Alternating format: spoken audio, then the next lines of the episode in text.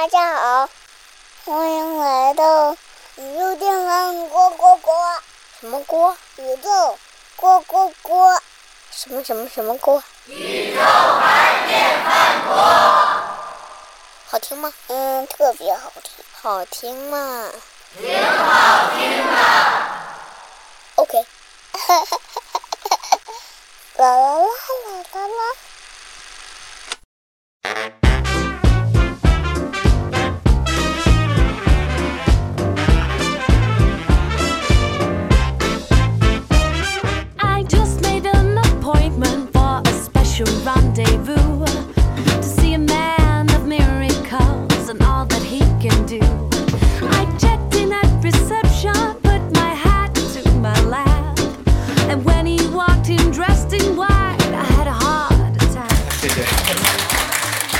感谢大家在六幺八的第二天来到这儿，呃，看我们在这儿聊天儿。我先介绍一下今天我请来的这两位朋友啊，我猜在座的可能有些小伙伴是对强哥、对石老师是熟悉的，但是我还要再介绍一下胡永强强哥啊。啊，强哥从大概二零一零年左右。还是一一年左右，就是是吧？嗯。我俩就是工作上的搭档，啊，当时在广告公司，我们俩在同一个组里工作，后来也是一起做那个组的创意总监。呃，强哥是呃中央美院设计系毕业，然后后来呢，他比我做广告的时间也长，他比我去过的广告公司也多，啊。然后呢，这本书里的，如果大家其实这个书里最后其实是有一个明谢的名单的，这个强哥和石老师都在这个明谢的名单里。为什么？是因为这个书里的很多知识都是在跟他们一起工作的时候，甚至是我跟啊强哥我俩聊出来。很多认识是在我们无数次的不不断的碰撞跟讨论之后，才慢慢清晰起来，才觉得哦可以把这件事情说清楚了。才写在这本书里的，啊，他强哥现在在巨量引擎工作，巨量引擎是字节跳动旗下的一个营销部门，然后负责抖音等平台上的，呃，营销的创意等等之类的工作，啊，那也是我上一份工作的单位，也就是我俩在不同的公司都是同事，然后呢，我们做了很多合作。呃，这是强哥了。大家一会儿有关于什么抖音的问题啊，关于字节跳动招不招人的问题啊，等等，或许可以问他。然后呢，坐在最旁边的是石老师，石不该石老师。呃，石老师现在是奥美北京的群创意总监。其实最早这海报给写错了，啊，这个最最早那个那个排版的老师排成了。奥美广告群创意总监，对，我是那陈总。对，其实他的他的工作的职位叫群创意总监。什么叫群创意总监？就是他一个人能顶一群创意总监。是的，事实上也是这样的。嗯，他是一个比比创意总监更高的职位啊，他他可以带领更大的工作团队，承担更多的职责。呃，石老师跟我不仅是同事。我我还是一个大学生的时候，我跟石老师就是网友，而且那个时候他就已经是广告文案。石老师差不多是我人生中认识的第一个活体广告文案。健在，而且还健在。啊，石老师呃，后来在奥美北京，我们是同事，然后他现在也还在。一样的，大家有任何关于奥美北京的问题，以及如何给奥美北京投简历等等之类的问题，也都可以问他。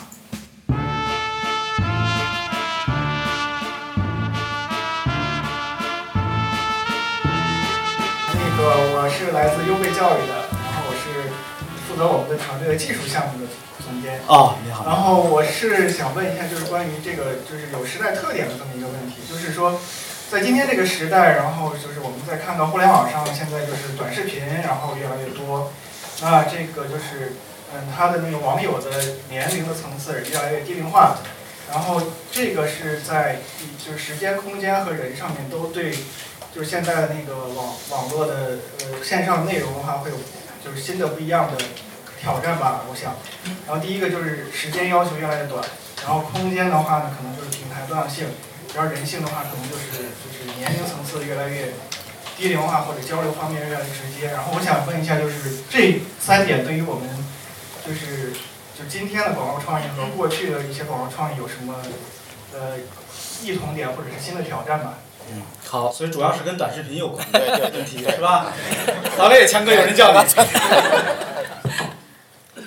呃，我我我觉得是这样哈，因为我们今天毕竟还是是一个一个一个跟这本书好像有关系。没事没事没事，无所谓。所以呢，我的这个回答是真的是跟这本书有关啊，因为呃，在这本书的开篇啊，然后作者很有心机的请了几位他很欣赏的前辈帮忙写了一个推荐的序啊，我会推荐你去看一下这个序。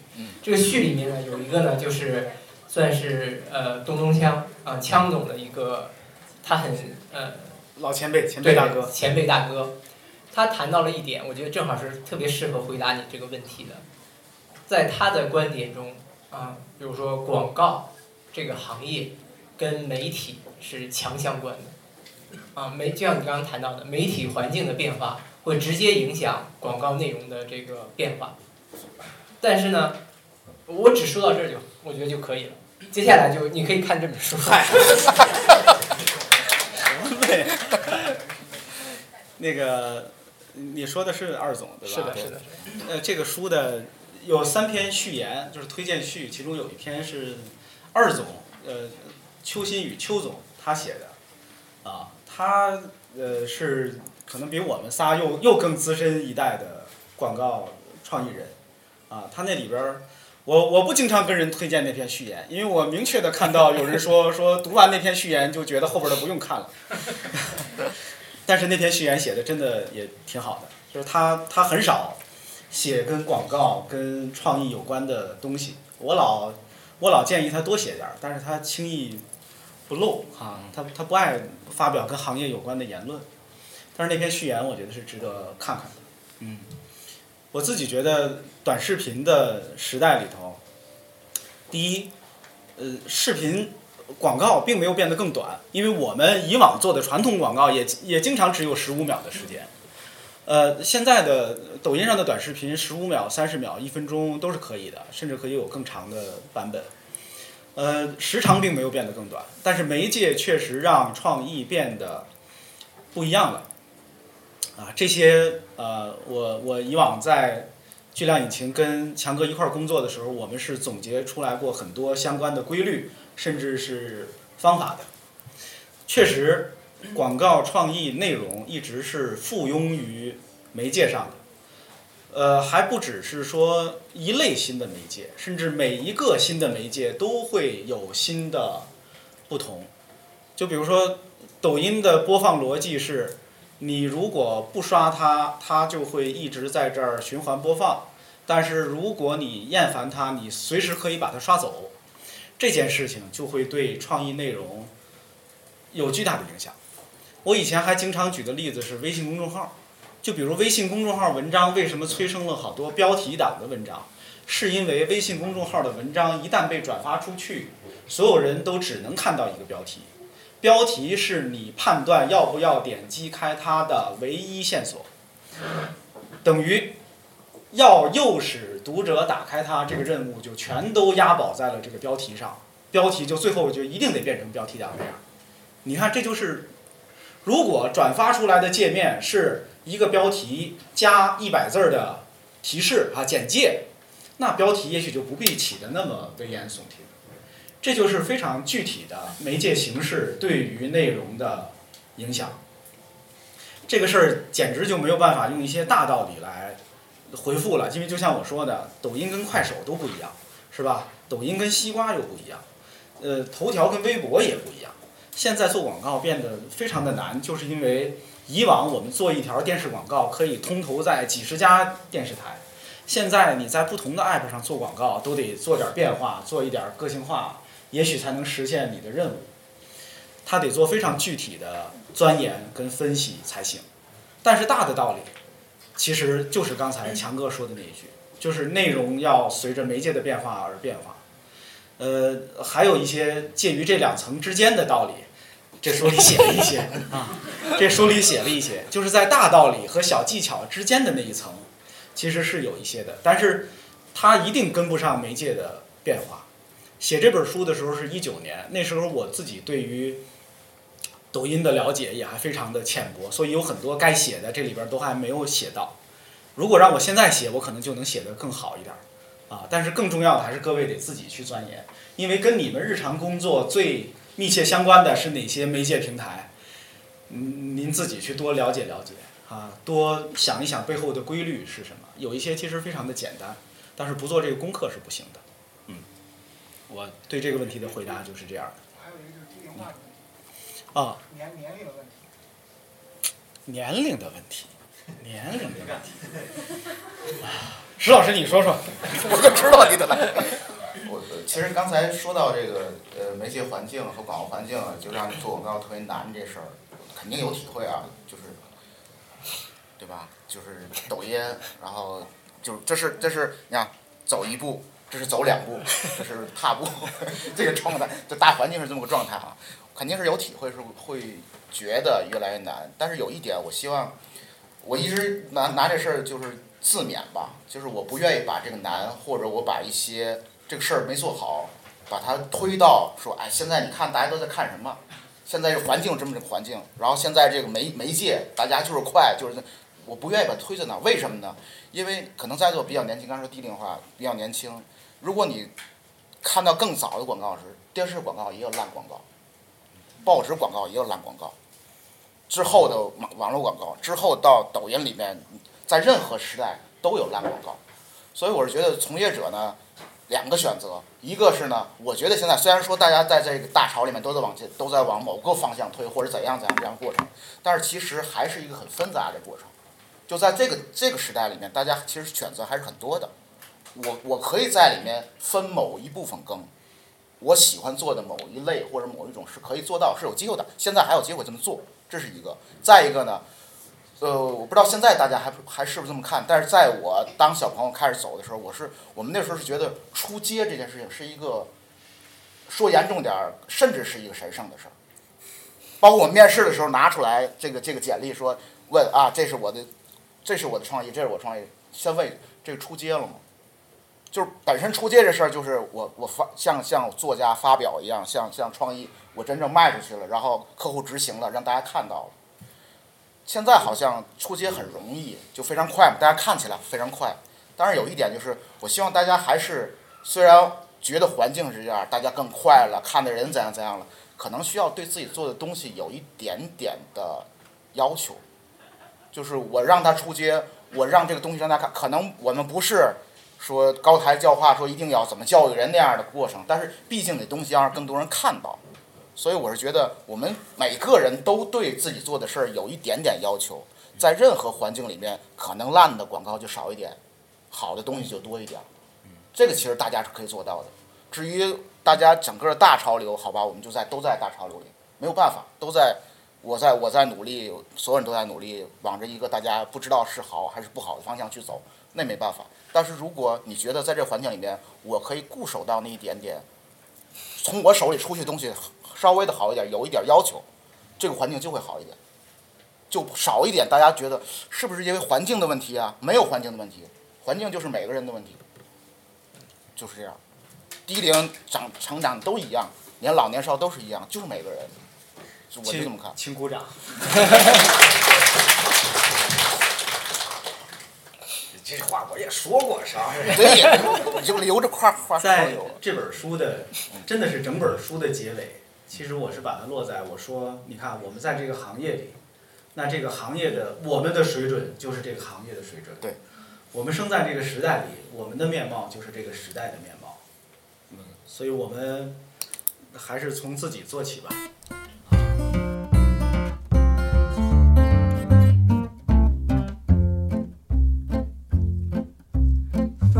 Frosty the snowman was a jolly happy soul.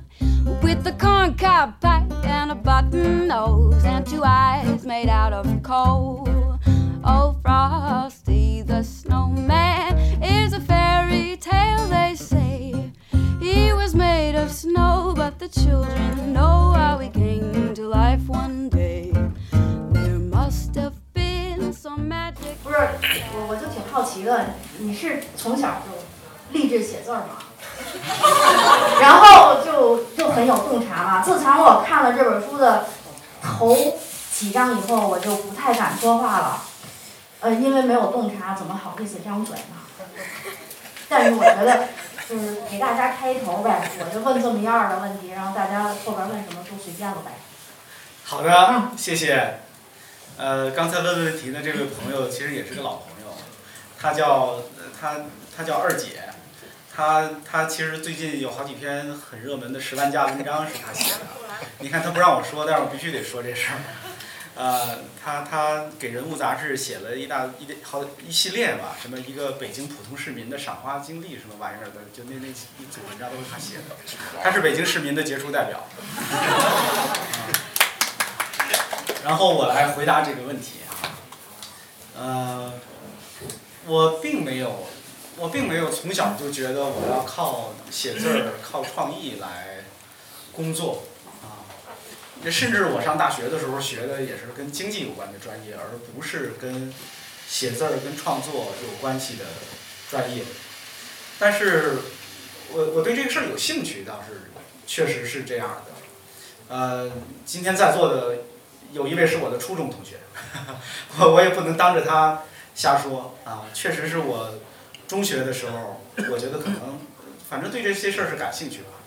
我甚至觉得每一个从事创意工作的人，就是最后选择了这个职业的人，可能最早都是因为对这件事情感兴趣，才做相关的工作，从事这个行业的。我真的没见过因为生活所迫而走上创意这个岗位的，说我什么都干不了，我只能做创意了，我特别不喜欢，我做这个吧，我一个这样的人都没见过。我当年我们在甭管是在广告公司还是在哪儿，我们收到的简历都是那些想做这一行的人，是吧？好像这一行是有一些特殊性的，只有对这个事情有热情，觉得自己有能力做这件事情的年轻人，才会进入这个行业，跟能力。怎样？其实关系也不大，关键还是有那个热情，有这个兴趣吧。呃，你看所有招聘这创意之类人员的，可能都会提到你得对这事儿有兴趣啊，有热情啊等等的。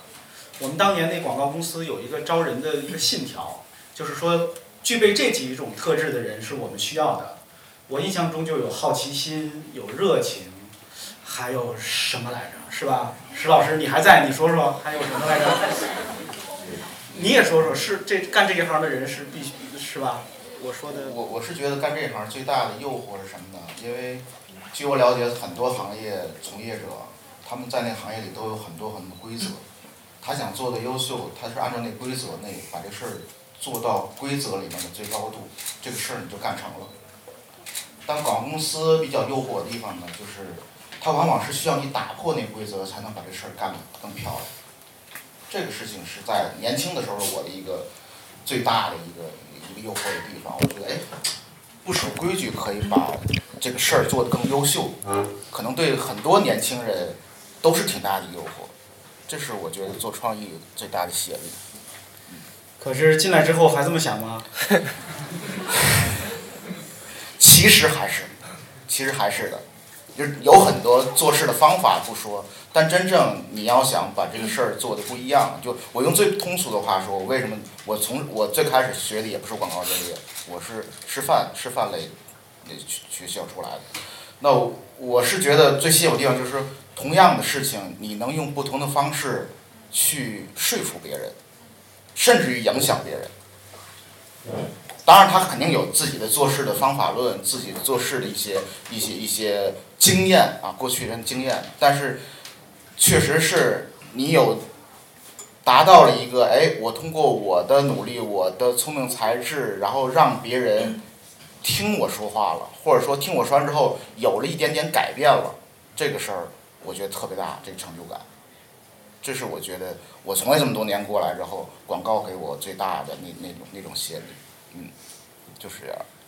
我自己当年刚开始一最早进广告公司的时候啊，或者想进这个行业的时候，我其实最大的期待是，嗯，就这是一个好玩的行业，这是一个好玩的工作。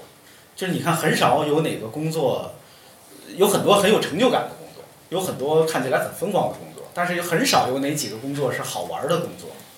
尤其在我当时进入这个行业的时候，那个时候还没有这么多好玩的新行业、好玩的新公司。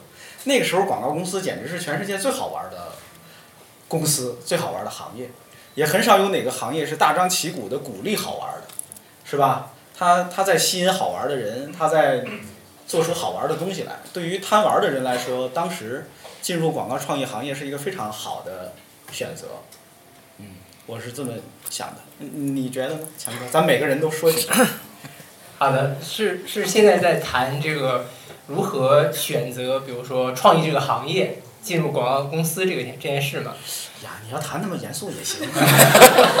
其实，呃，对我来说呢，其实我我我个人没有刚才他们两位讲的那么那么高深的道理，或者对这个行业理解的认识。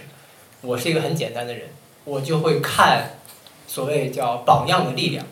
就是在恰巧在那个时间段，我接触到了一个广告行业的一个前辈，他到我们学校去做分享，是这个人的魅力，让我觉得这这他做的事儿应该是有趣的，这个行业有这么有趣的人，那这就应该是个有趣的行业。我当时呢也会蛮向往成为这样的人，那后来呢也是机缘巧合就到了这个行业嘛。然后呢，在每一个不同的阶段，我都会接触到一些呃，算是前辈。那些前辈对我来说，就像是一个一个榜样，啊，就会让我说，哎，让我憧憬，哎，我想成为这样的人。那我就会去，比如说模仿、学习，啊，请教，啊，努力让自己也可以成为这样的人。就这样一点点就走走到这个行业。我突然想问大家一个问题：我刚才问了有多少人看过这书？我能不能问问今天来的朋友有多少人是从事广告创意、传播、营销？咱们因为咱咱把它定的稍微宽泛一点儿，从事这样相关的工作的，能不能举举手？哇，得有百分之六十吧，就大家还是同行居多，是吧？啊，您说？为什么这么多人都没看过？对呀、百分之三十怎么说没看这书呢？从业者。这应该问一下。你质问他们一下，这个需要你质问他们一下。你为什么不看？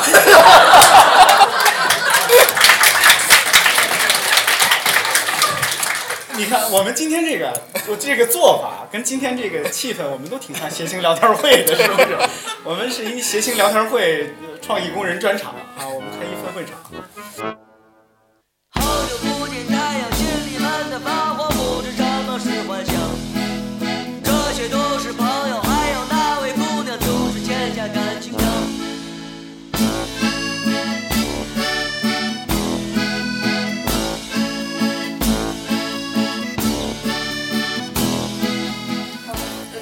我是那个呃，有一家创业公司有志有行，是我们目前在做投，就是帮用户学习投资。然后我主要的工作其实是编辑，还会负责一些品牌宣传的一些文章。嗯、然后我有两个问题，其实不好意思，就是一个是一个是因为我想了解一下，就是说在广告公司去做这个呃做这个创意和在一个公司的广告部门去做，它是不是有不同？就是两位的工作上是不是也会有一些不同？因为我觉得在一个公司，你可能去做呃做品牌呀、做创意创意，可能它的范围可能会更广。我想更多的了解一下，这是第一个问题。第二个问题是我特别喜欢东东锵老师在书里边儿去说到的洞察的定义，我觉得那个表达特别特别特别准确。但是我去，怎么说的来着？就是那，就是那两个缝隙之间，我觉得表达特别准确。然后我就想，就是多问一些，因为我觉得这个其实也跟嗯，就是在日常的观察和学习中，那可能，但是我自己的一个感觉是，就是你出门吧，你看广告，就没有很多的广告是比较好的，就很多的广告其实都有一点。烂，我觉得啊，就是那抱歉觉得不是那么好，抱歉所以我有点感觉请是请接受石老师的道歉。没有没有没有。然后我我想问的就是关于创意这一点是呃，关于洞察这一点是不是可以稍微多聊一点？就是我想我的问题其实也不是很明确，就是你可能在日常生活中怎么这个东西能够做得更好一点？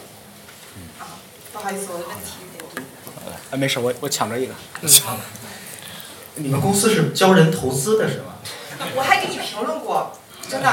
你先说什么？就是因为你有一次发了一个那个那个韭菜的那个视频，然后我觉得你的投资方式真的有问题，所以我诚恳的向你推荐我们公司。我觉得换换吧，咱咱们换一下，换。那你上来，我问你俩问题。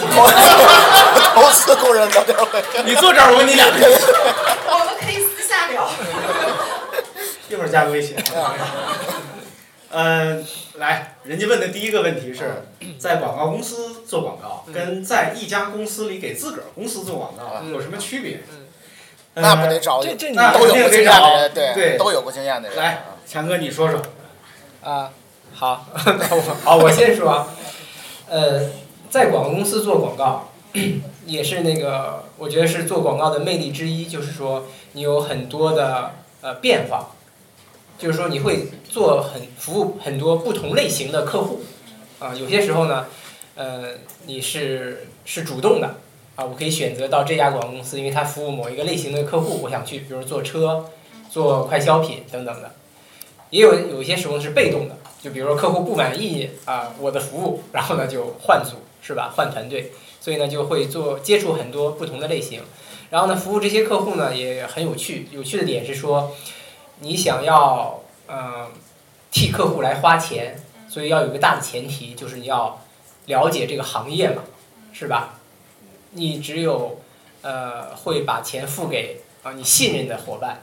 是吧？所以呢，在广告公司会有这样的好处。那到了，比如像我现在跑到了算是甲方吧，啊，在甲方的这个企业里面也在做营销，这时候呢会觉得说也有一些好处。好处的呢是，首先一，决策的路径变短了，啊，就是之前广告公司面对我们的甲方客户的时候，往往是先要在它的比如品牌部、市场部啊。一层一层的不断的来提报，是吧？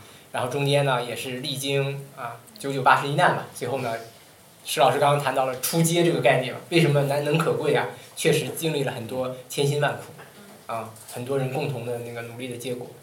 但是你要是在甲方，啊，我们自己就是付钱的人，那我们自己就对我们花出的钱，我们的营销方案是负责任的，那这个决策的链路变短了，效率是提高的。啊前一段时间，我们这个团队，呃，同时在进行五个视频广告的执行，这个在之前广告公司是无法想象的，但是我们就快速反应。为什么可以这样做呢？原因也是因为我们一直，我们就是甲方自己，我们对自己的这个业务，对这些需求是最了解、最熟悉的，所以呢，这也是所谓的好的地方吧。啊，我觉得主要是这样。但是是不是也因为你看花的是自己的钱，就不敢乱来了？是吧？就是你花的是自己的钱呢，难道不是花别人的钱更不敢乱来啊？不让你乱花，这个回答政治很正确。这个回答政治很正确。我我我插一嘴啊，其实我就不可避免的又又提到他那个刚才大家让他喊的那个那个播客那个那个电台哈，我不说那名字。宇宙牌电饭锅，不提不行。它里面前面有一期。就是他和他那那个那个老同事的那期甲方甲方的话题那期，那期其实我听完之后我我也很受感触。其实很多道理我自己也都清楚，然后我还分享过我的一些同事去听。就它里面提到了有一个观点，其实我之前一直就知道这件事儿，就是我们做广告人很容易进入到一个自己的这个思维的事儿里，因为我每天都要做广做创意这件事情，所以我们认为这就是所有所有的事情里面最大的东西。所有的我们工作，因为这是我们的工作全部嘛。就认为误认为甲方也一定会同样的重视这件事情，也所有的他们的精力，他们每天要考虑的事情也都是我们每天要想这个事儿。其实完全不是的，就是有你知道这一点的时候，就很多啊和甲方之间的有一些这样那样沟通上或者其他的一些决策的一些问题的时候，就似乎会有一点点自己就能够理解了。就是这可能就是因为我一直没去没去过甲方，我只在乙方过，我一直在服务不同的甲方。所以，如果你知道这一点的时候，你会发现，其实一个甲方、一个企业里面，广告传播、营销、品牌、市场，是他们中间甚至于都算不到一个特别特别重要的一个一部分。他们有更重要、更重要的事要解决。那你要做呢，就是在他们忙不过来，或者他们认为这部分人交给了一个更更相信的一个团队、更相信的一个一个公司，你们怎么把它做好？然后呢，不要觉得好，我这个事儿我怎么重视，你们就也应该同样的，好像看起来同样重视，我们就一定是所有人整个他们企业都在为我们这一件事做，不可能的。你知道这一点的时候，好像很多事情其实就不是问题了，就很很容易理解了。我就这一点。我们看到很多烂广告呢，其实后来也实现了营销的任务，是吧？甚至也能造出一些销量上的奇迹来。其实也可能算提醒我们自己，创意有的时候没那么重要了啊。就是除了创意，也有其他的办法能够实现营销目标啊。人家用钱砸也是可以的，等等吧。嗯，好的，我们算回答了这个问题吧。嗯。啊，后边还有一个洞，关于洞察。关于洞察呀，我，你看你刚才说的那个定义，说存在于两个缝隙之间，其实那个我原来内部讲课的时候用的不是缝隙这词儿，其实就是 gap。但是这 gap 变成中文，我我真的不知道它正缝隙这老有点不对，对吧？但是大家知道那 gap 就是两个东西之间的那之间的那个差距。那那个地方，就是你你坐地铁，你会听见旁边说 “mind the gap”，就是那个那个缝了，就 是手机能掉下去的那个缝。所以我只能把它说成是缝隙。我我我觉得就是它，但是这个它不是个定义，它是找到它的方法。啊，关于洞察呢，我实在是没有，我在这书里写了，我实在是没有找到一个第三方的，就是别人给出来的清楚的定义。我就只能自己去编一个，照着我的理解去找一个我认为的那个定义。但是这个事儿我并没有跟别人验证过，就好像也并没有业界的权威说说没错，东东锵说对了，所以我不是那么自信。但是我我我觉得它对我自己是有用的，就是那两个 gap 是我找洞察的两个路径。我我甭说这事儿了，因为关于洞察我能说的真的都说在这里头了。洞察这件事情，确实我认为它是广告这个行里边最重要的一件事儿，所以我我把我能想透的事情，把我能说清的事儿，我都在这里边写清楚了。这是我非常用心写的几章哈。呃，我我反倒想听听石老师跟强哥，你俩对于洞察这事儿有没有你俩的看法？就或者你在石老师你在工作中是怎么跟大家讲洞察这东西的，讲 inside 这东西的？你要是说不清楚呢，我就因为我看台底下坐着的有你以前带过的下属，我让他们来说你当年是怎么说的。我觉得你先自己说说。我觉得行。我说不清楚。好嘞，那我们呃有请啊曾经在奥美担任文案工作好几年的张晶同学来，你你来给说一下。我我拿。石老师是怎么说？石老师当年是怎么讲洞察的？你说自己的行。那那我走。你先，你先介绍一下。紧张了。你先介绍一下自己。那我就是一个文案，大家好。啊。然后洞察就是，石老师你讲过吗？没有，我说我刚说我不知道。哎，你说说你的认识吧。来，我们做一道改错题也好。对。我刚刚还在跟我的朋友们讲说，枪总不能跟谁聊天都能把对方搞得很紧张。轮到你了。我我我觉得是枪总讲的吗？我忘了，还是强哥跟我讲的？我觉得洞察还是奥美讲的啊，我忘了。就是找一个矛盾点，或者就是那不是我们讲的。那可能是另外一家广告公司讲的。我觉得可能就是找到，就比如说，嗯，大家可能会用 but 这个词。就是说，比如说我早上我想吃早餐，但是我很懒，这可能是一个矛盾点，就是需要，我觉得可能是洞察是我们需要去解决的一个问题，或者是说一个，这个下面这句话可能是石老师讲的，就是，呃，找到那个你说出来之后本来存在，但是大家都没有想起的事情。哦。我石老师没想起来，我也没想起来。好好好，强哥，你有补充吗？关于洞察，你觉得如果让你跟别人说洞察这件事情的，它为什么重要，或者洞察是什么？你，呃，这个，哎，我看有有没有我以前的人，因为我觉得这个也是，来，我我还是比较那个客观的哈，就是为什么今天我们一起聚在这儿来谈这本书的这个价值，就是其实在，嗯广告公司也好，做广告这个行业也好啊，其实嗯它它的门槛没有那么高。没有说一定你必须要知道洞察这件事情才可以做广告，啊，就是可以做，就是可以做，就是可以想。但是呢，呃，这就是枪总，我觉得他最大的那个不同之处，就是他很多时候他是一个非常较真儿的人，就是他要搞清楚一些东西，就是说我要必须要把它有一个定义，这个定义如果之前没有人给他一个很准确的，他就要找这找这么一个定义，这样呢才。在比如说我们内部或者在外部交流的时候，大家才能呢怎么样？就是交流的更顺畅，啊，才能同频嘛。那坦白说，我没有想过给洞察下一个很好的定义，但我会觉得说，洞察对我来说，每一次呃做工作，它都是最重要的，它是一个起点，啊，它是一个工作的起点。如果一开始没有这个洞察，你接下来无论是在比如酷炫的表现形式，在新颖的呈现方式，或者在花俏的啊执行手段，它都是，嗯无根之土，啊没有那个依据，所以我只能说到这儿。无根之土。对，我就我就我就这么说了。无根之土是大家理理解我的意思，这就跟洞察一样啊，它不要那么准确，但你明白我的感觉就好。嗯，我以前面试。就是来投简历的年轻人的时候，我经常会问他们这样的问题。就是我会问他，你觉得什么是广告？啊，我觉得我问他，你认为什么是创意？我问他，你认为什么是洞察？嗯，大多数人确实是给不出一个，就是就是他的回答你就知道他没想过这事儿，是吧？他从来没有想过我还要描述一下什么是洞察，他得现想。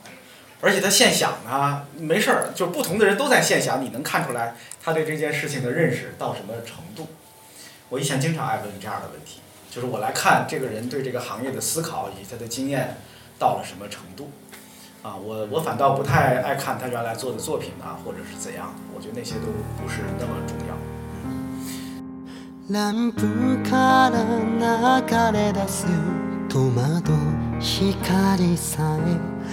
悲しみに包まれて 広すぎるこの部屋はあの日のままでただ僕だけが砂漠の旅人強くあるべきと分かっているけど心は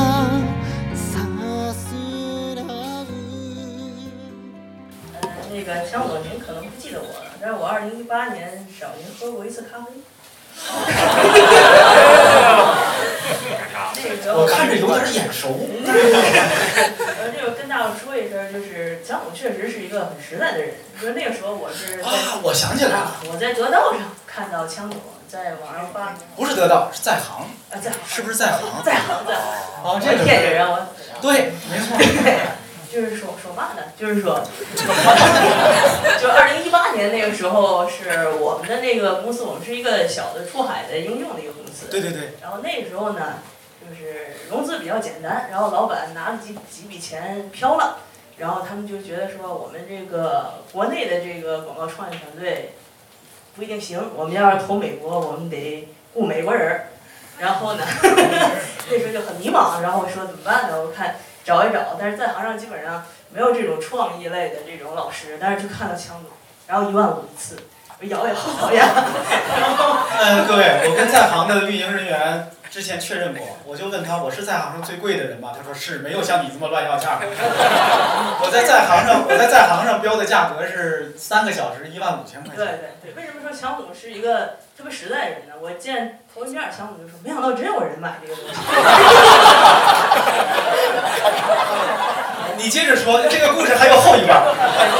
最重要是后一段，然后强总跟我聊了三个小时，说我。我觉得我对你没帮助，我把钱退给你。所以真的是很难找到这样的人，对，这个是真的要要非常非常感谢。然后我觉得特别有缘分，因为刚提所有问题跟我都是相关，天津人说相声。啊，然后播客的出海的公司，然后大数据现在被 Google 的那些广告投放撵的乱七八糟的。后来你后来你过得还好哦，对，人家说，人家说，算是三年之后，美国团队全部被 fire，我们还活着好好的。OK，然后有一个事儿就是创创意这个东西，就是我感觉做的时间越久，越不知道自己的水平在哪儿。我不知道这个有没有别人有这个机会，要不是我太次了。啊，就是说，你看这个，比如说程序员小哥哥，你能通过他的这个代码效率、是吧，bug 的数量以及发际线的这个高矮，你大概能知道他。呃，你再提这个话题。你把那钱补回来。你不戴个帽子。但是做创意，我觉得很多时候是在呃极度自信和极度自卑之间反复横跳。就是当我弄出一个东西啊很火时候，我就哇老子天下第一了。然后，但是如果我特别特别在乎一个东西，花了很大的精力，然后自己觉得好嗨，这个东西一定能成，然后最后沉了，或者是根本就没有人说 OK，哎，这个时候就觉得哇，自己真的是是不是不是这个材料？然后来回跳的时候，你就觉得我不知道我到底是不是在这个行业是一个什么什么水平，在哪个 level？我想知道这几位都是在创业行业。就是你们是怎么判断说 现在是一个什么来？怎么判断自己几斤几两？对，还有就是说，我还想再往上来来，能不能行？或者说我是不是就适合干这个事儿？就我一会儿觉得我很厉害，一会儿觉得不行，一会儿觉得很厉害，一会儿觉得不行。你看他说这个还想再往上来了呀？他说的明明是普通话，不知道为什么他就像天津话。对对，那个回头要是您想上北大这个曲协，给我们唱两场。行行，就这个。我的回答特简单，我先回答，让再让再让这二位回答。如何判断自己几斤几两？我真也不知道自己几斤。我真的觉得，我觉得可能都有这困惑。我不光不能判断自己几斤几两，也不能判断我想出来的这个创意是好是坏。对，我反正不知道有什么好的办法。嗯，石老师，你觉得？我也不知道。其实我是觉得，呃，刚刚说如何判断是好创意，或者是好创意能不能最后成，它它其实说实话，它决定它最后能不能成的因素太多了。而且我们也没法做到，刚才提到创意英雄这事儿，我没法做到。刚提到好多大神写的书，说你想不出来创意怎么办？去喝个酒。不知道，不行，我不行，就是我没法没法做到那样说这么自信，觉着。什么东西出来就一定怎样怎样？我到现在我也做不到。我能做到就是说，我还有有热情去做这个事儿。我觉得这个比你知道自己几斤几两可能更重要一点儿。就是你还愿意在这个事儿上多下功夫，或者像所谓的就是你上点年纪还能像所谓的年轻人一样愿意去呃充满好奇的去接受一些新的东西。我觉得这个是比你知道。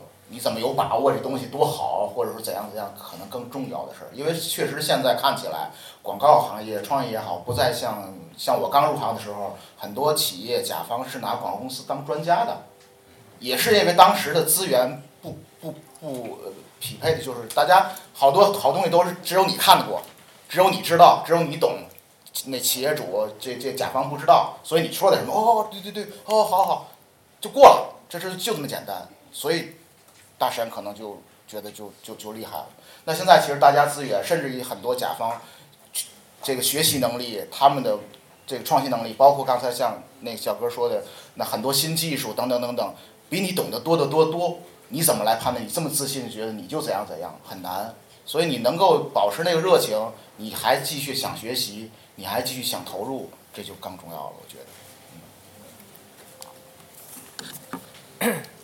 呃，我完全同意石老师说的，就是我们在面对每一个，你说是一个项目也好，或者是一个工作也好，我觉得我们，反正我个人我不会去想这个东西它会做砸，那个时候我我觉得可能最大的精力就完全投入到这个项目本身了，会很期待。你你可以说，我觉得广告人要有一个一个特质吧。我觉得有些时候他是需要有一些自信的，那个自信就是说，你面对的每一次都是一个非常好的机会，你是有机会让这件事儿变成的，然后你也相你也坚信它能成，虽然这个过程会很难、很痛苦，在这个过程中你会不断的会有否定，啊，但不会迷茫。反正我会觉得说，很多时候，嗯、我觉得之前也是看过有一些书啊，就类似广告行业的一些书，会谈到是说很多事情是你要先有一个相信。反正在这个项目的时候，我们觉得，呃，因为也是一个团队工作嘛，会让所有团队的大家都会达成一个共识，是说我们觉得这件事儿，首先它是能成的，然后呢，我们就不断的来寻求这个最佳的这个解决方案。我觉得这个时候就是再去做就好了，嗯，不会去迷茫啊或者怎么样，主要是这样。就是还是一件一件的做事儿吧，是吧？那个迷茫谁都有，我们也只能带着那个迷茫做事儿。就是你不是说你非得解决了这个迷茫你再工作，那就没法工作了。啊，我觉得可能是这么个事儿。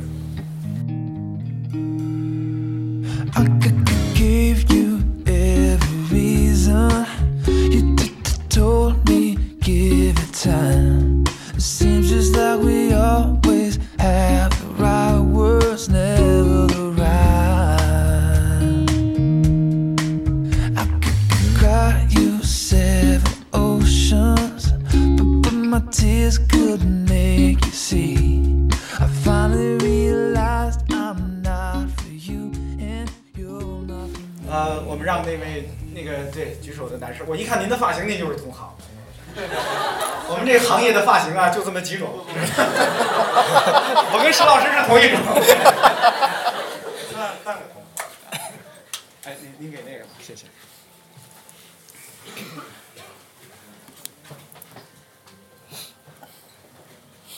那个，其实我是来夸东东强老师的。啊，谢谢谢谢，那叫您站起来可站对了我。简单介绍一下，我就不说具体的那个我来自哪，我来是来自某个大厂的创意负责人。哦。然后以前也是那个代理商出身。哦应该跟胡老师有点像，Artbase。哦。对，但是我我觉得我是夸这本书，因为是是我，因为其实入行那么多年，看过很多广告类、创意类的书，但是我觉得这本书是，呃，让我有一个感觉啊，我其实我现在看过的其实就是目录、推推荐引文和最后的推荐书 为什么吗？因为看一本书看目录是其实你马上能获取信息的一个渠道，你知道它叫什么？这本书我觉得名字取的稍微有一点点比它的格局要小一些。我们基本上名字起小了是吗？你说的内容起的要小。哦对，因为我一拿到这本书，以为是一本又是一本创意类的文案的战术上的技巧类的书，但其实我发现了，它是我少有的看过的关于广告这个下一个精准的定义，包括甚至刚才那个议题，我觉得接着聊，就关于洞察本身，然后的一个下了一个比较精准的定义。其实我是每天有很多代理商来参加我的 pitch 啊、比稿，我发现大多代理商就喜欢说洞察这个词儿，但我发现没有一个是，其实很多说的是观察，他并没有让他的创意是通过这个洞察来进行一个驱动和撬动，也就刚才那个强哥说的那个叫无源之母，其实叫无源之水吧。这两个 art base 的人就别讨论成语了，是吧？呃，我我我我其实是自己写文案，但但我觉得这这本书是帮助这个行业。我觉得我一直跟我的小朋友说，是去看东东锵老师这本书，是作为一个广告这个行业或者传播这个行业一个基本的入门图，因为它能清晰的告诉你这个行业的一个定义，就关于什么是广告，它是它的目的是什么，它负责的呃职责是什么，然后它，然后再再告诉你说怎么用一种方式来，通过创意的方式达成这个目标。洞察其实就起了这个作用，所以我是来夸那个夸董东强老师这本书的。谢谢谢谢。另外，我想提提一句，其实里面的内容啊，就记住这几条就行了。然后剩下看他推荐的那书目，我觉得特别有价值。有一本叫那个教你怎么讲笑话，像因为企鹅出版社出的那本，我觉得是有很多的创意启发。你们你们把 呃怎么讲笑话、怎么做创意、写段子的里面的基本的一些方法论，其实你们都用了。对，我觉得这是一门规律性的书。然后还有一个关于洞察方面的，其实我们创意界用的那个洞察呀，啊，我觉得呃跟那个，因为我接触很多产品经理，产品经理是非常讲洞察的，这个洞察可能还是有点不太一样，但它同时都是基于人性的一个核心的去撬动，包括产品也好，传播也好，都是为了打动人嘛，对吧？对，我觉得就是来夸书的，谢谢谢谢谢谢，然后然后希望会后能跟龚东强老师交换一下微信。哎，好嘞，好嘞，好嘞，好嘞。呃，呃，对，刚才这位老师提到我书里提到了一本笑话书啊，这个我这个书出版之后，我收到了很多人提的问题，说你在书里提到的企鹅公司出版的英文笑话词典叫什么？我找不到。其实呢，我在书里就是这么说的，我说企鹅公司出版过一本笑话词典，是英文的，特别好，大家只要 在网上搜索，你看它是英文的啊。英文的企鹅叫 penguin，然后笑话叫 joke，词典叫 dictionary，你就搜索 penguin joke dictionary 这本书就出来了。你如果懒得搜索这本书呢，其实在我这个书背后边的推荐书目里，我也已经把那个英文书名写在那儿了。但是很多人就是一遍一遍的问我，你推荐的企鹅公司的英文的笑话词典叫什么？啊，它就叫企鹅公司的笑话词典呢，它没有叫别的名字。所以如果有谁呃，甭管是现场的各位以及万一我们这个音视频啊放出去，有人听到这个，大也算帮大家解答一个疑问吧。那本书啊，并不是一个很特别的书，因为类似的英文的笑话词典非常多。那本书就好在小薄，而且好读，没有那么难。但是确实里边有很多是洞察，就是好的笑话都是基于洞察的。大家现在看那些脱口秀啊、单口喜剧的演出，那些他们。他们修炼的本领跟我们写文案修炼的本领是同一门本领，这两件事是相通的。嗯，好，呃，后后边那位吧，我我刚才对这几位都举手了，但是你看后边那位同同学的手，他他动得非常的 花手。对，我们先让他问吧。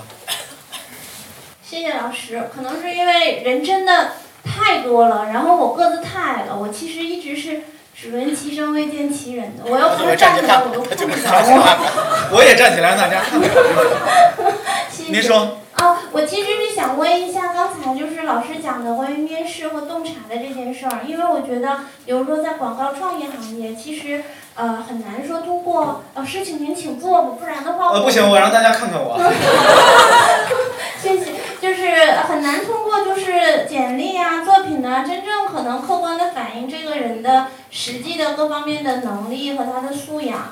所以呃，老师在问，比如说让他谈洞察，但是我觉得可能老师肯定是因为很了解、很会洞察，所以应该是招到了很多的好的员工，然后吸引了各方的人才。所以我就 是想问一下，就是老师在面试的时候怎么样去洞察您的候选人？比如说，就是怎么能？就是大家可能对这个问题也很感兴趣，就是我可能真的是抄了个底，或者是我大浪淘沙，我终于淘到一个人才，但是这个真的有的时候不是表面可能是那么明显的，或者是也许你看起来可能它是一个金子，它可能也许就是金子有镀了一层金箔的这种，所以就是您是怎么？镀层金箔就不错了，是金的就行。就是您是您是老师老师特幽默，您是怎么？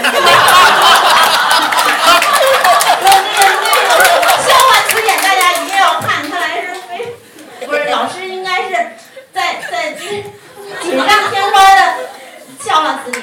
就是我是想问一下，就是您。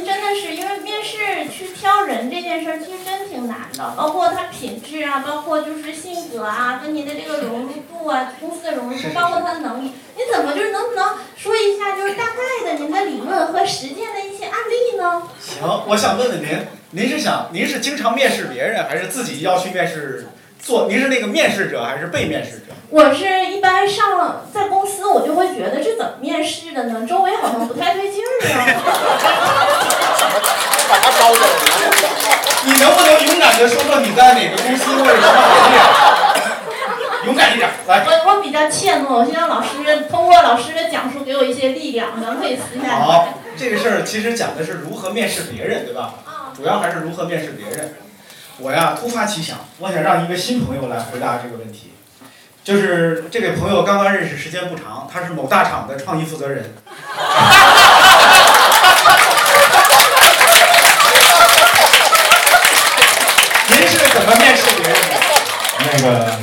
刚才那个问题是什么？怎么面试别人？怎么面试挑到好的？我我突然想起了一本书哟，那 那本书绝对值得一读。如果在大厂里面要晋升通道往上走，叫学会提问。这个问题提得非常，哎，那本书就叫学会提问。那个涉及到一个什么问题呢？就是面试的时候其实就提问，它有一套模型的。你问的每一个问题就是基于你想要这个人来干嘛，对。然后我其实面试的逻辑跟那个东东锵老师刚才说的比较多，我不爱看他作品，我愿意问他关于广告是什么，他对于洞察怎么看，或者他这个作品的思考逻辑是什么，然后而不会看，因为说实话，对于创意的人拿着作品来，他可能是一个 team 作业。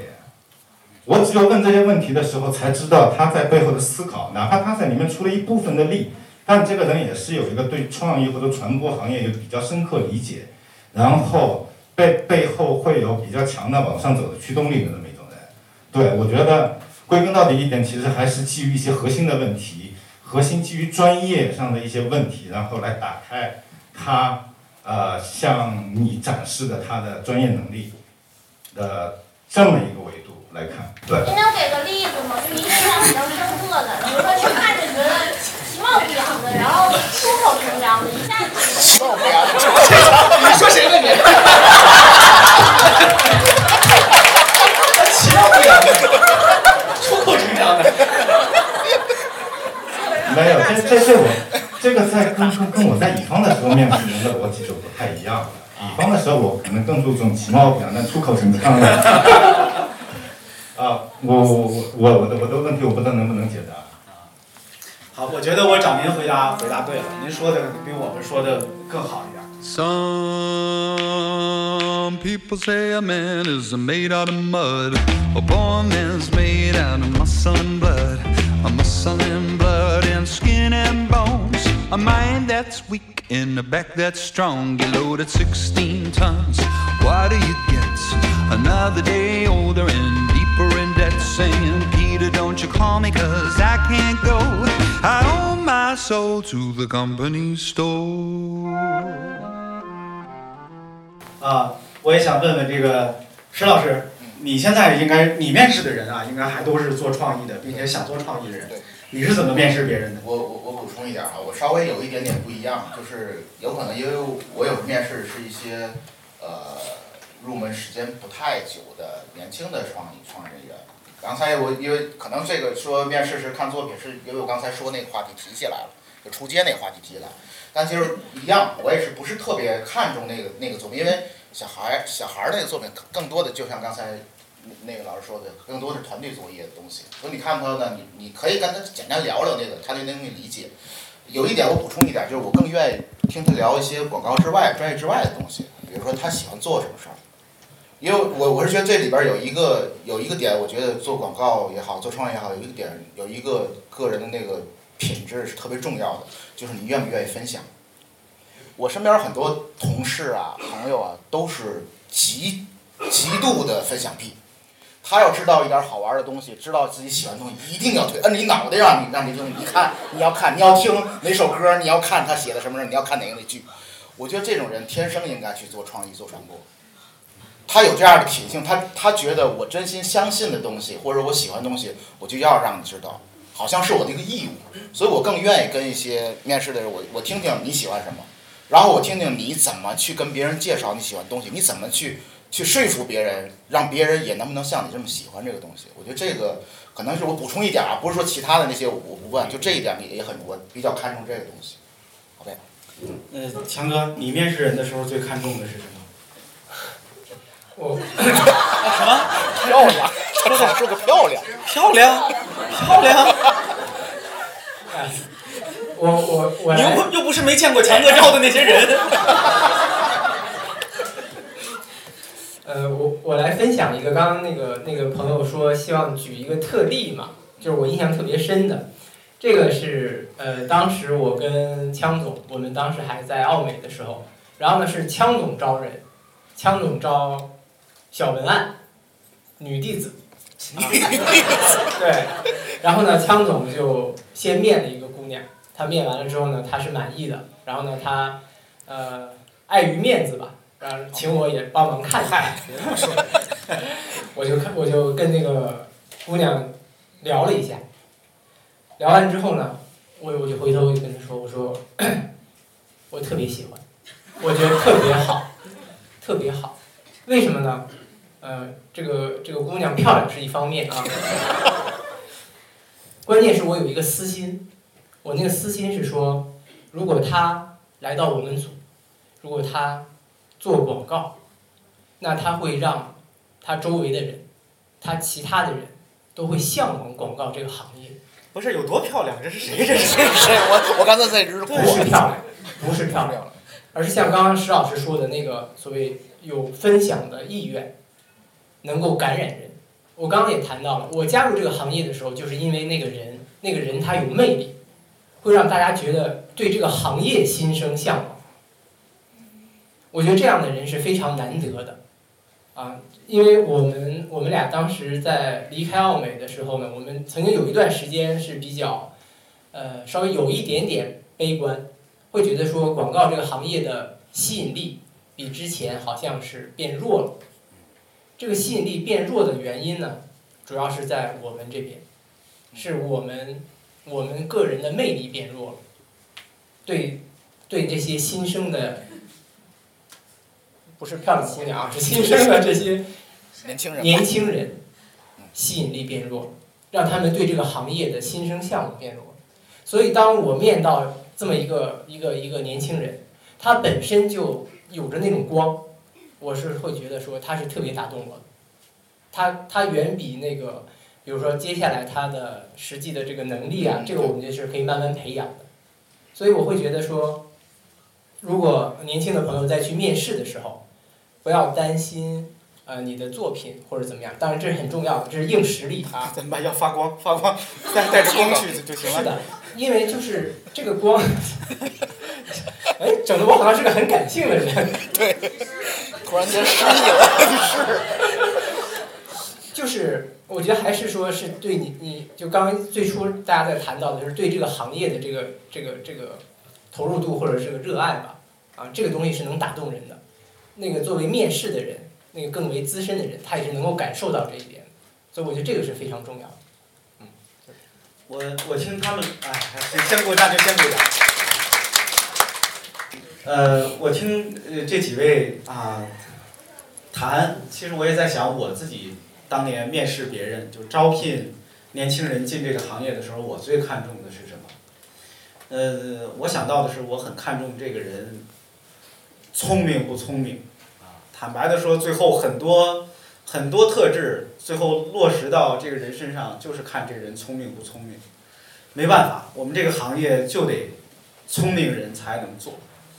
呃，不聪明的话，恐怕多勤奋也没用，非常残酷。但是谁叫他就是这么个行业？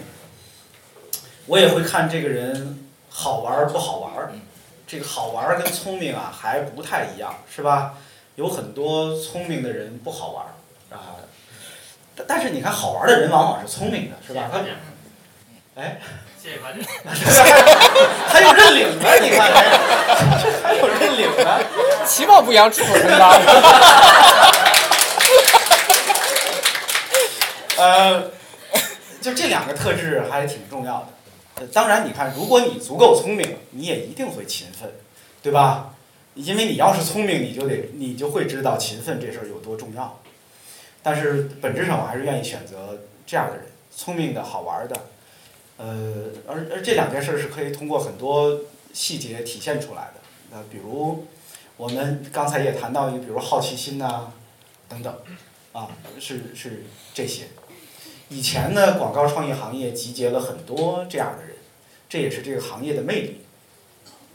呃，我甚至觉得这是当年这个行业的一个福利，就是你进入这个行业最大的福利、最大的好处，不是你每个月拿到手的那点钱，因为你进别的行业也能拿到那么多钱，而最大的福利是你能见到那么多好玩的、奇形怪状的、有意思的，像强哥说着身上带着光环的人。在我刚进入广告这个行业的时候，这个行业还是有很多创意英雄的。或者说那些创意英雄离我刚进入广告那个行业的时代还不远。但是坦白的说，后来这些年里，那样的创意英雄其实越来越少了。嗯，这也是我们这一代人没有做好的事儿。我们这一代人没有涌现出那样的创意英雄来，我们非常惭愧。就好像那个武当派过了好多年还在谈那个 张三丰似的，是吧？就是对不起祖师爷，嗯。不是这个，但这一点啊，我我必须要说一下，就是我觉得枪总写的这本书，这是他的另一个很重要的价值和意义。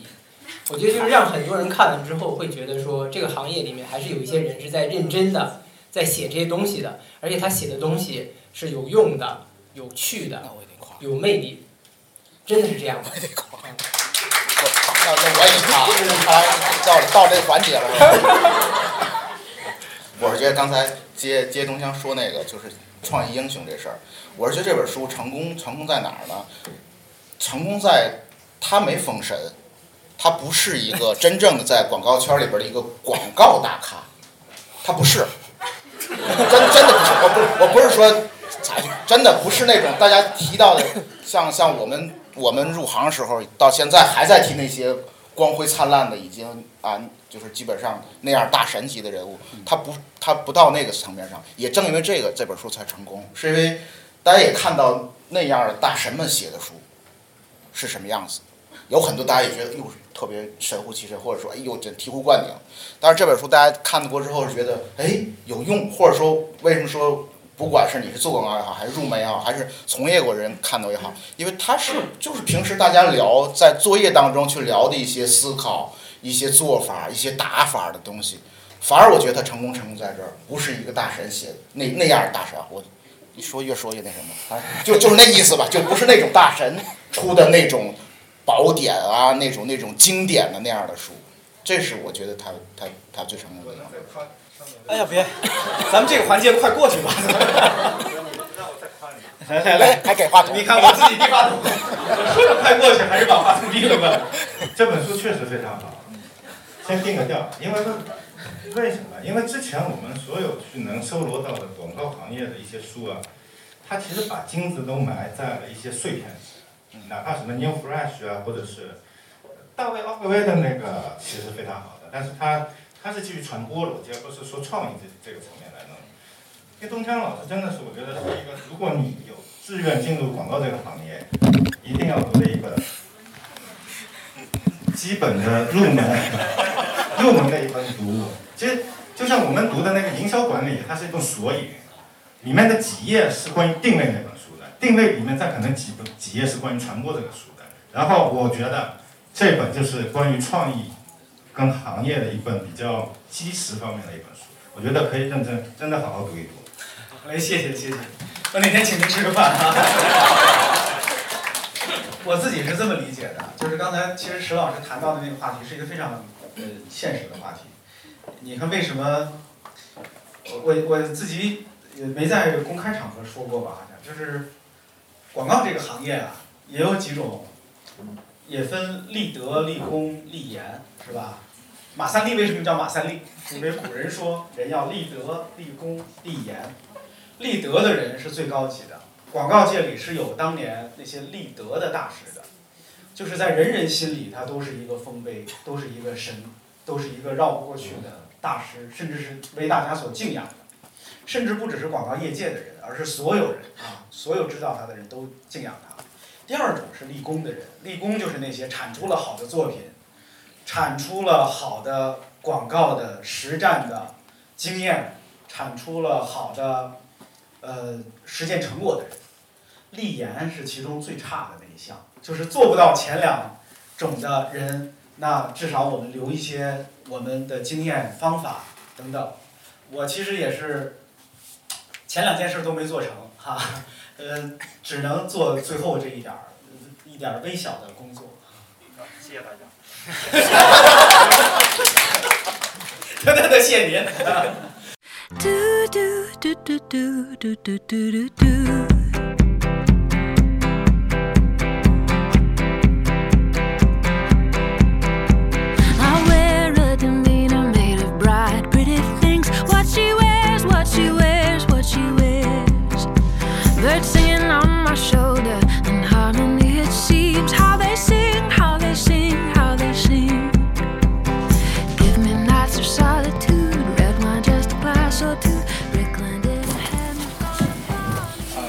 那个三位老师好，我是之前已经看过强总这本书，然后昨天正好那个知道今天要来参加这个活动，就特地又翻了一遍之前记的一些笔记，然后我还发了个微博。提了，就是您呐，对，就是那个那微博上那个叨叨西提问的那个就是我。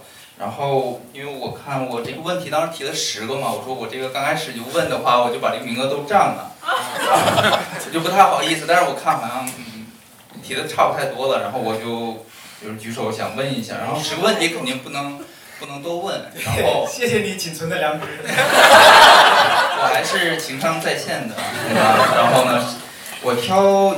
一两个我想问的问题，然后如果强总觉得可以的话，回答一下。一个是书中提到了很多，因为为了讲清这个创意这个概念嘛，然后强总举了很多例子跟类比，然后有一个是很多是恋爱方面的类，对吧？就是说你追这个女孩子，然后要怎么追之类的。然后我就想问，从事广告这个行业。会不会让枪总在处理婚姻 以及这个恋爱关系上游刃有余，还是说空有一身本事，但是实践的时候呢，发现好像用处不是特别大。好，这个问题问的好，在在情感婚姻领域，也分立德、立功、立言，德也没立，功也没立的，我们就立点言就得了。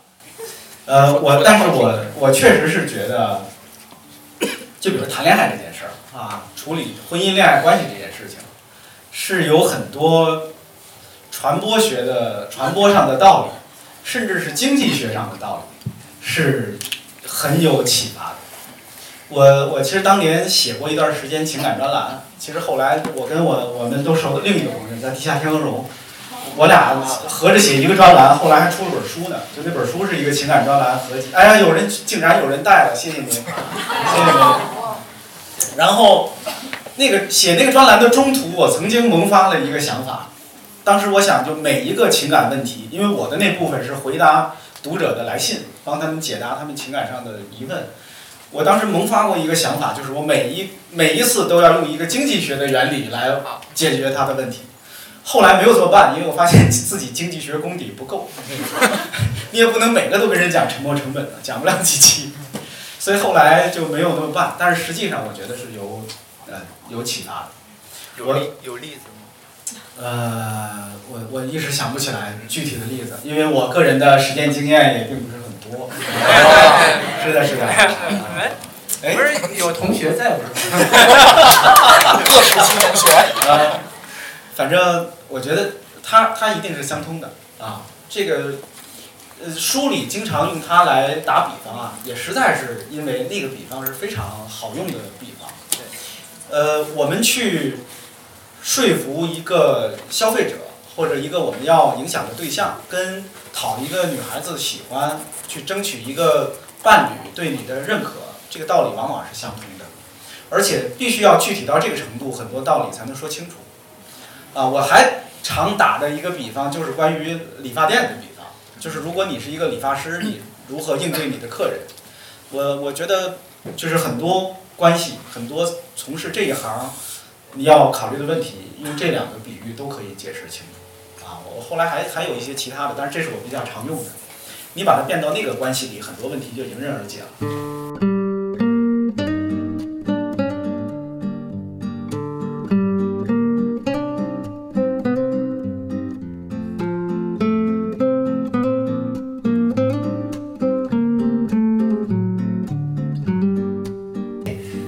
然后我想问一下那就是问三位就比较个人的一点，就是，从这个青涩的少年到现在的那个 熟男和大佬，然后到现在的是你们在写东西，可能不不是写那种商业，不会自己去写商业文案了。但平时你们写东西的时候，就比如说发条朋友圈的时候，或者是写一些其他什么东西的时候，就跟以前的那个。心态有没有什么不一样了？是是真的这么多年的那个风霜雪雨游刃有余了，还是还是就是有呃有偶像包袱，愈发那个忐忑了，生怕自己写的这个东西那个特别正经。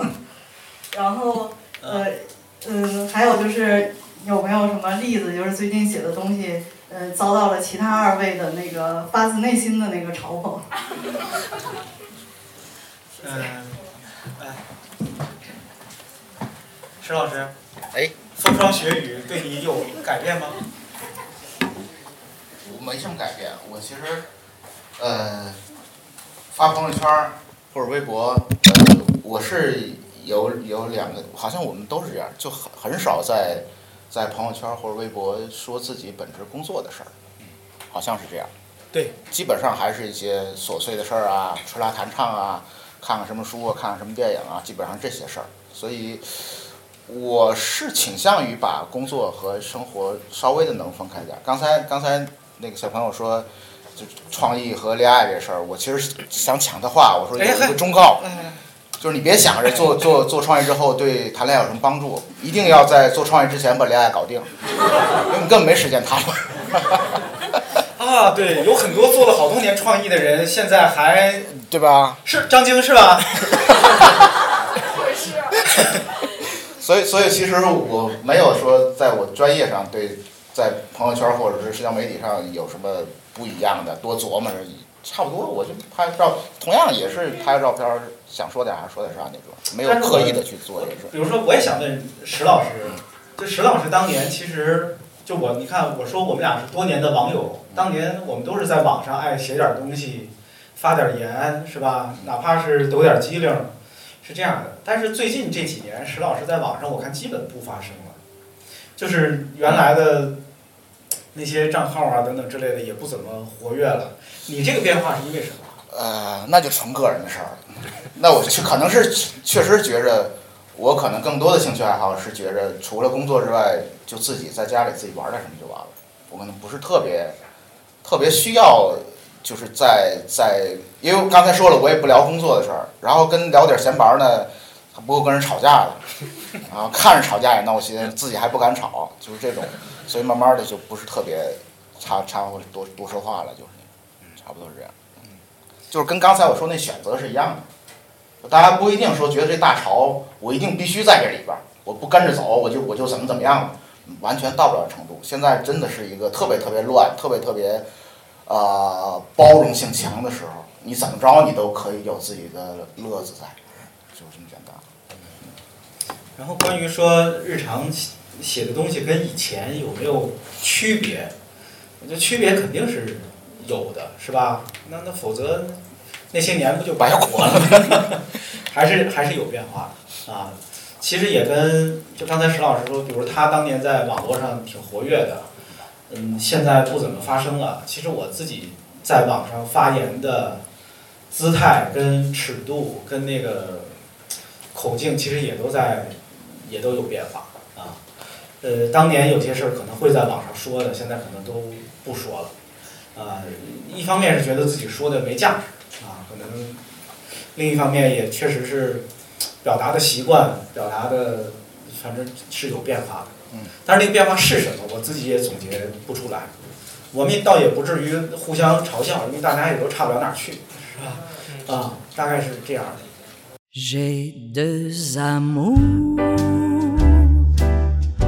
J'ai deux amours, mon pays est Paris. par toujours mon cœur。谢谢三位老师，谢谢大家。那个，我先介绍一下我自己，我是夸夸群的一员啊。我觉得可能又到一个夸一夸那个周东强老师的时候了。然后我是《极简英语思维》的作者，我叫杨海英。不知道有没有同学听到这本书？哦，对，那本书。你是北语的是吗？对，我是北语的。那个，那刚才那个。胡老师说广告现在没有光环了，其实我想告诉你，您的光广告的光环是非常大的。我的书卖了七万多本，但是如果我要是开这种签售会，不是您是来凡尔赛的吗？七万多本，你坐上头来。我是想说，如果我开这种签售会的话，我是需要可能每位同学花一百块钱请人来的，所以广告的光光环还是在的。然后我我想说，我想提一个问题，就是我我写书以后就会很纠结，就是觉得。可能刚写完一个月就觉得，哎呀，又看到新的东西了。然后您在书里面写到说，就是呃，您您想再多积累几年，然后再去写。然后现在这本书可能也快两年了，那现在您有没有新的？就是说我特别希望我改进这本书的内容，还有说我想加的这个内容之间的。好的，谢谢你。哦，你看，谢谢您。呃，我我这两年确实对于这些事儿又有新的认识，但是说实话，往往是一些补充而没有颠覆性的认识。这可能也是因为我写的时候，当时留了留了心眼儿，就是我写的都是最基本、最底层的逻辑，而没有涉及太多具体的，呃，有时效性的一些东西。呃，因为确实也有这个想法，我希望这本书能多卖几年，希望它并不随着时代的一些表面上的指标的变化而呃导致它很快的过时。呃，我确实有一些新的认识、新的补充，但往往是一些细节上的，针对具体的业务的一些认识。有一些，我我我出完这本书之后，那个被得到的老师们看到了，我在得到上做了一个音频课。那个音频课里其实就有一些补充，就有一些是这个书里边没有提到的。那个音频课整体上的篇幅比这个书要少，但是里边有一小部分吧，并不特别多，是这个书里没有的。在做那个课的时候，我有的时候会感觉到，哎呀，当时那个书里没说清楚，我现在想明白怎么能把它说得更清楚了。呃，有一些补充在了那里头啊。我不是鼓励大家去买那个课啊，但是买买也不错。呃，其他的呢，其实还没有特别多，所以这本书，呃，现在我还是认同这个书里，我自己能现在还能对这个书里的每一个字负责。然后其他的新的认识也并没有多到说可以再写一本新的书或者是怎样。嗯，看我再积累积累，再学习学习吧。啊，我觉得基本的原理还是没有特别大的变化。好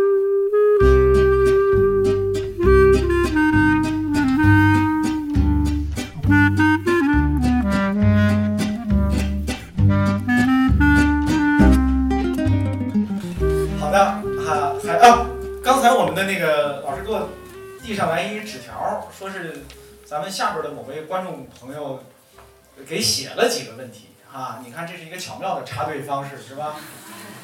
我还没看，我念一下啊。他说他是一名 account 啊，野路子小公司的 com，就是客户服务部人员啊。如果不在这一行的朋友可能不了解。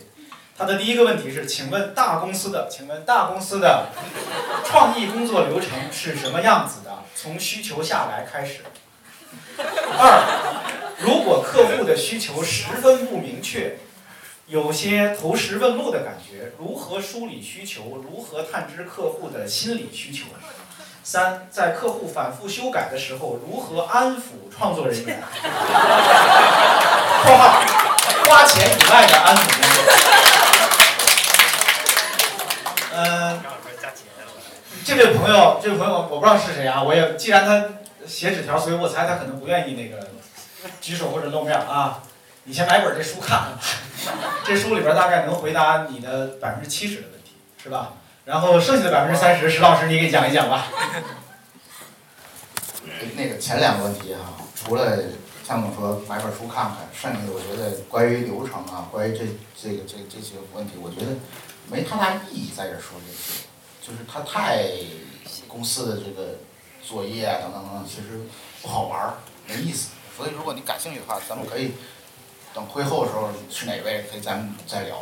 然后第三个问题我其实也很感兴趣，就是就是客户反复修改的时候如何安抚创作人员。我也想问他们，你们怎么想怎么安抚？这个问题其实刚才我们在聊刚才那甲方乙方那话题时，我其实已经提到了，就是当你知道真正的了解客户的内部的问题。真正了解他们的需求和他们对这件事情的看法的时候，有很多所谓的，包括反复修改啊，包括其他的一些你可能觉得不太舒服的那些作业的流程或者是节奏的时候，似乎都可以，起码是有一部分能够理解。理解的程度上，我们再讨论可不可以接受，我觉得可能会更有意义一点。就是这样的。我觉得关于第三个问题，如何安抚那些情绪啊不稳定的、受挫的创意人员，我的答案非常简单，就是不安抚。人总要学着自己长大，他得为自己的心找一个家。就是创意人员也得有点出息啊！你不是个孩子，你是个创意，你是一个以此为职业的专业的创意人员，人家没有义务安抚你，你得有必要管理自己的情绪，继续推进你的工作。啊，我是这个建议。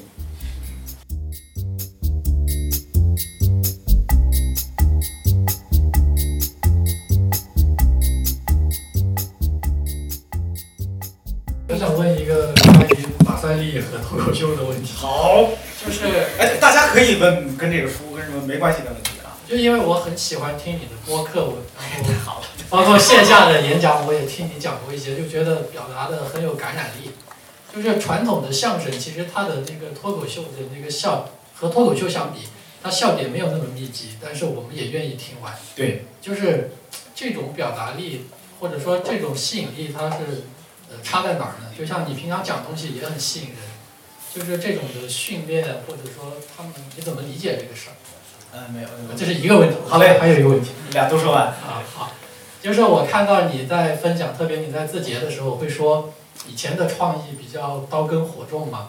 那作为广告公司，我们怎么就是利用一些工具，或者说怎么参与到这个所谓大数据啊、智能的这个呃形式当中，然后来反哺我们做一些创意的工作？好嘞，好，没了，谢谢。你还真是听过我讲。来，我先说第一个问题。呃，嗯，相声啊，你看一直跟自己叫语言艺术，是吧？好多相声演员的开场白，就是那些老一代的相声演员，他们的开场白就是相声啊是一门语言的艺术，相声真是一门语言的艺术啊，啊相声是把语言当做艺术来雕琢的，至少我从小听的相声是这样的。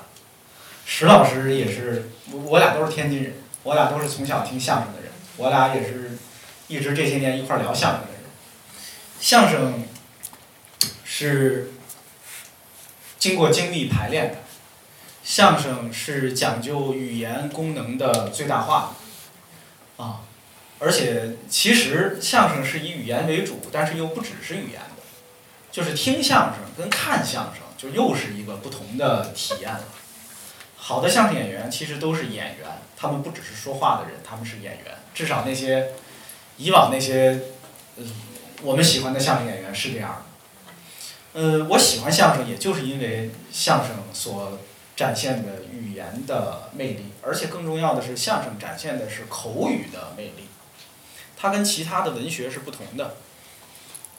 而文案创意。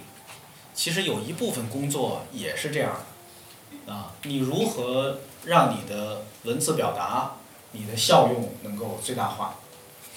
这两件事情是相通的。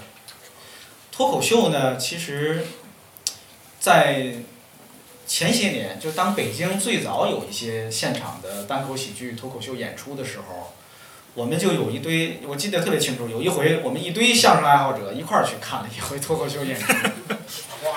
呃，什怎么？啊，没有没有没有，我们是好的观众啊。有我，有有信福陈老师，还有谁来着？我们一帮人一块儿去看了一回脱口秀演出。坦白的说，我们看完了之后出来之后，就一直一边从剧场往外走，一边叹气。哎呀，差点意思，差点意思。我们当时就觉得他们的文本是非常好的，就是那个段子非常好，但是在他他们在台上的语言是完全，他们的语言表现力是完全不及格的。当时我们看到的是这样的，呃，那也大概得是有十多年了吧，就十年以前吧，可能。那它差在哪儿呢？嗯，他的语言是不精炼的，是不生动的，是不准确的，嗯，就是这样，不准确吧，主要是不准确。就是那个段子啊，如果你只让我看那个文本，我是明确的知道你这个段子，你这么想的，就像一堆坏演员演一个好的喜剧剧本一样。那个喜剧剧本你自己读的时候可有意思了，因为你明确的知道那个地方它是有个包袱的，它是你脑子里脑补出来的那个语气都比台上那个演员读的好，你说你生气不生气？是吧？我们当时看那个演出就是这个感觉，就是他们空有好文本而没有好的语言表现力。但是相声演员啊，强就强在这儿。你看以往老说相声演员不出新段子，是不是？你老老老演这一段儿，你传统相声快完了，台上只有这几个段子，他们不懂啊。好多相声大师是年轻的时候说二百段相声，到晚年在台上就剩二十段相声，甚至就剩五段相声。为什么？只有那五段是千锤百炼，经得起听二百遍的。那是一个大师一辈子做的功课，就是他把二百段相声最后凝练成了五段，这五段是每一句每个节奏都经得起你反复听二百遍的。真的有这样的相声，那些相声是值得我们怀念的，是值得我们尊敬的相声。而不是听一遍，下一次再听就觉得没意思了的相声。如果我们要跟它叫语言的艺术，如果相声演员还敢在台上拍着胸脯说相声是一门语言艺术，就得做到那个程度才好意思跟自己叫语言艺术。脱口秀经过十年的发展，现在已经有了一些好的演员，有了一些好的表演。他们的演出的片段是经得起反复观赏的，但是也不是所有演员都做到了这一点。而且那些做得好的，我坦白的说，我前些天还跟人聊，我说大部分是天才型的选手，就他们是天才，他天然的带有语言的感染力跟表现力，而很多非天才型的选手，就还没有达到这一步，他们的段子仍然是我自己，就是我看他们演出的时候，我把声音关上，光看字幕就行了。你说那还叫什么表演呢？是吧？我自己读剧本不好吗？就是这个问题，呃，你看前两年也有一些，明明不是，呃，有长期剧场演练经验的脱口秀演员，就或者他本人不是脱口秀演员，他上了一脱口秀节目，瞬间就火了，就碾压其他的所有脱口秀演员了，这是很悲哀的事情，这说明那些专业的演员也不怎么专业，是不是？就那个行业的门槛还挺低的，来一个天才型选手就把你们都碾压了。这是值得这些从业者们自己反思的事情，我是这么看这事儿的。嗯，郝威，第二个问题是什么来着？就是，呃，怎么大数据？哦哟，大数据。话多大的？其实也没有那么那么夸张，就是因为你老说，啊，特别你去了字节以后，你之前又在传统行业。对，我不是在字节嘛，我当然得那么说了。因为它是真的呀。就是我们会觉得确实是那样的，因为机器它可能比人力它更高效，然后建有更多的这个。是的，是的。对处理的这个。我，你看，这也是这本书里没有谈到的。确实，在咱们这个年代里头，我其实是在。你看这段，如如果以后我要把这个音频节目放出去的话，这一段要剪掉啊。我确实在字节跳动工作的那一段时间里头，我见到了很多我原来在呃广告代理商工作的时候所没有接触到的广告的新技术、新理念、新可能，那些对我是有震撼的，甚至在一开始我是有抵触跟怀疑的，就是我我我想任何一个从传统广告行业走出来的创意人，对于那样的作业方式跟那样的作业理念，可能都一开始会有本能的抵触，可能就像一个传统的大厨突然看到了现代化的，比如肯德基的厨房那种大的中央厨房一样，你可能本能的会觉得这玩意儿能它它能好吃得了吗？它是吧？可是实际上，后来啊，当我用两年的时间，深入的去研究它背后的一些道理，开始了解它为什么要这么做的时候，我真的是觉得。一个新的时代已经来了。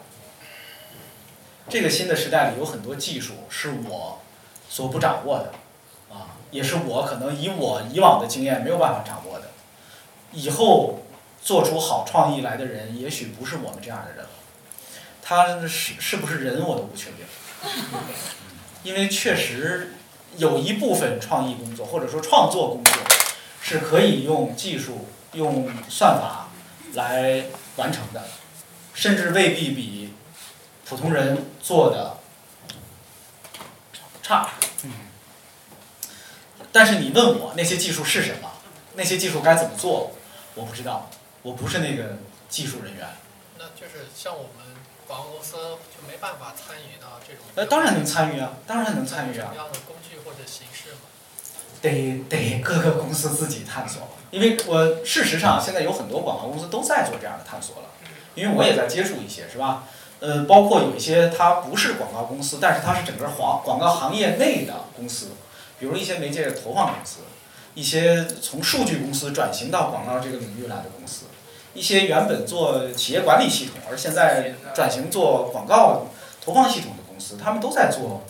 呃，基于算法、基于数据所做的一些投放的技术，而投放跟这个呃投放的内容、这个创意物料又是密切相关的，这这一个链路已经被打通了，有很多公司都已经在做这样的努力了。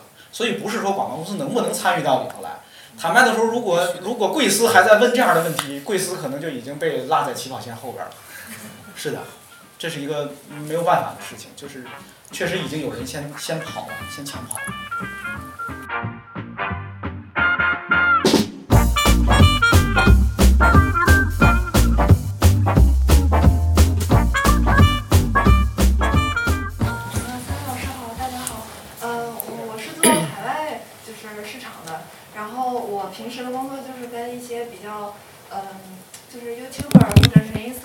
上面的一些 KOL 进行创意的沟通，然后对我们的对甲方的产品进行宣传。然后我所在的角色其实时而甲方，时而乙方。对于广告主来说，我其实是乙方；但是对于 KOL 来说，我其实是甲方。然后我是想问，就是，嗯、就是有的时候其实你在跟 KOL 沟通之后，嗯、但是其实这个项目并不能够落地，可能甲方不满意，就是你真的真正甲方不满意，或者是，嗯、就是一些别的因素吧。我举一个例子，嗯、比如说去年的时候，我在有跟法国最大的一个 YouTuber 在聊一个就是关于游戏的一个创意。法国最大的 YouTuber 有多少粉丝？呃，一千将近一千七百万。对，然后呃，他的团队非常的专业，然后我们聊了一个比较详细的一个呃创意的内容，啊、后来就报给了这个呃游戏公司，但是后来反正最后就是没有成，让我觉得反正比较挫败吧。就我想问一下，嗯、三位老师如何就是缓解嗯、呃这一方面的挫败焦虑对，就是很焦虑。然后还有一个，还有一种情况是，我在呃，就是最近我在联系，呃，就是美国那边比较呃比较有名的呃菜呃科技类型的 YouTuber，像 Unbox Therapy 或者是就是 LTT 这些，嗯，但是呃也会让我感觉有些时候我们沟通好的创意，但是嗯、出于比如说像资金或者是嗯、timeline 这种呃问题，就导致项目不能落地。嗯我不能看到就是像像比如说我怀孕十个月，然后哎我看不到我自己孩子这样，就这种感觉。嗯嗯，所以让我感觉就是就是很挫败。明白。给我插一句啊，对，您您您是老康是吗？对，来，您给回答回答。不是客户给你钱了吗？就是你没有执行完了有，客户给你钱了吗？没有。那确实是挫败。要给钱了，那那那对吧？但我觉得是缺乏一种认可。认可还还是钱比比认可重要。那这事情你就会发现，他不给钱，这事儿真的不能完。他要给钱了，没落地，爱咋地咋地。这个道理，这个道理。哎你这口听说。就是就是就是这个年轻人经历的。哎，您把话筒给这位。您说说。呃，我我这是 account，我从工程到广告都是 account。一开始确实，呃，像那个石老师说的，就是出街了，真的很爽。但是呢，做多了会稍微稍微有一点麻木，一点点麻木。但后来随着这个麻木呢越来越多，就会想到更多的问题。就一开始工资可能五六千，啊，这个活儿这个项目一下都一两千万，或者说三四百万，对吧？一开始觉得很爽，但后来就觉得，是不该多给我点儿，对吧？正常嘛。但是后来就是越来越多，这个麻木越来越多的时候，就不会想太太多那个出街不出街，你只要给钱，对吧？到我这个年龄，快四十了，就不分什么什么你的、我的、大家的，就是来的都是客。不存在什么排排小，你给钱了，我帮你干活儿，干成干不成那是您那自己的事儿，我把我的分内的事儿干好了就得，这确实。生活的智慧是吧？刚才我跟你们说，来，没事儿，我我还我知道在座今天在底下还有几位资深的老 account 朋友，我也让他们给你回答回答这个问题，看他们是不是有不一样的答案。来，娇娇，你先说两句。老 account，对，老 account，这都是呃我们以前合作过的 account 伙伴啊。就是我觉得啊，就我觉得其实那大哥说的特对，就是有钱就行。然后，然后我觉得怎么说呢，就就就是个活儿，就没有必要为了这个事情否认你自己。就我觉得就是，反正反正我自己觉得啊，就是工作这么长时间，这就是。这就是工作，就是钱。我刚刚听那个他们在说什么，就其实，在那个过程中，其实自己就已经觉得呃挺好的了，就有这么个机会去做这么个事儿。嗯。然后能不能成或怎么着的，其实就就这么着。但确实钱没给这事儿不应该。就是我是那种特别热情的人，就是你你让我找我办事儿，我会把我可能全部的热情我投入到这个里面，然后我跟对方沟通，我们在一起谈一个创意，然后我觉得这是真特别美好的事情。但我感觉最后，嗯，来，这个疑惑还没解开。等等，我我我把这块稍微补充一下，就是呃，我有我最近的感受，就是我觉得，就是你越有热情，你越应该有手段，不然你就没有办法保护好你自己的这个位置。来，把话筒给优娜，让优娜再补充两句。我觉得是这样啊，我也是，就是，呃，之前原来在广告公司待了，呃，做了多年 account，然后现在在自己，然后我年轻的时候也特别有热情，就是特别生气，但是呢，不是对对对对对对，就是也是特别能吵架的那种 account，但是呢，就是我很享受中间这个过程。我觉得中间这个过程就是，如果你这么有热情，但是你享受的，你要的是结果还是要过程？如果你要的是过程，那你自己投入了，然后你也增长了这些经验，然后知也知道中间可能会有一些变动和坑，然后那你在下一次遇到还有你想做的项目，非常感兴趣的项目，非常想让它成的项目，是不是提前可以把这些经验再拿出来？我觉得这个挫败就没有什么必要，因为还年轻，就是还有未来，就是你未来会遇到更多你很感兴趣和想做的事情。未来会遇到更多挫败。对，就是嗯，没必要，就是好好生活。就是听起来好像有点残酷，但是就是，嗯，我不愿意承认是因为年纪大了，可能是因为就是我经历更多了吧，我很喜欢，对。来来来，就喜欢听您说话。您那个还是先夸我两句再说这个。就那个，您刚才打比方，就说像生孩子，不是生孩子，我家现在才鼓励生三胎呢，你只能生三个孩子，但是你如果把这个做工作，你每天要生一堆孩子，你受得了吗？它不是你自己生孩子，所以把它把比方比方挪移一下，它就是一个工作。生活中还有很多美好的东西。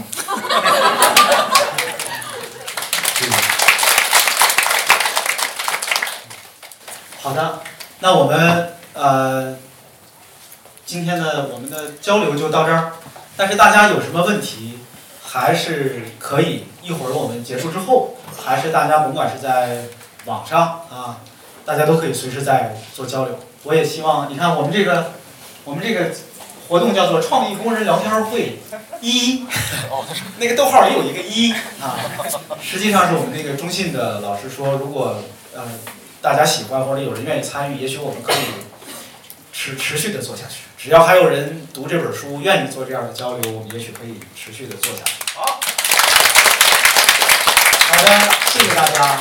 刚才啊，其实差不多最后的那个问题，我们其实呃优娜、娇娇等但大家最后都谈到了，大家要热爱生活，要好好生活。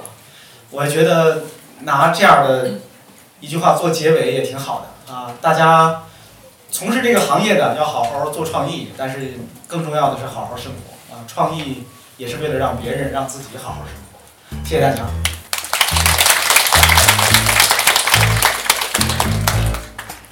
When the night has come and the land is dark and the moon is the only light we'll see. No, I won't be afraid. No, I won't be afraid. Just as long as you stand, stand by me. So, darling,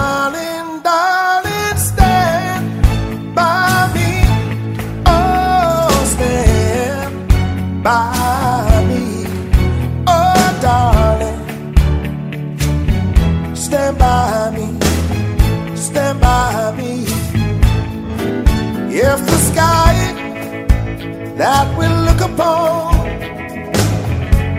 should tumble and fall, and the mountains should crumble to the sea. I won't cry, no, I won't cry, no, no, no, no, I won't shed a tear. Just as long as you stand, stand by me.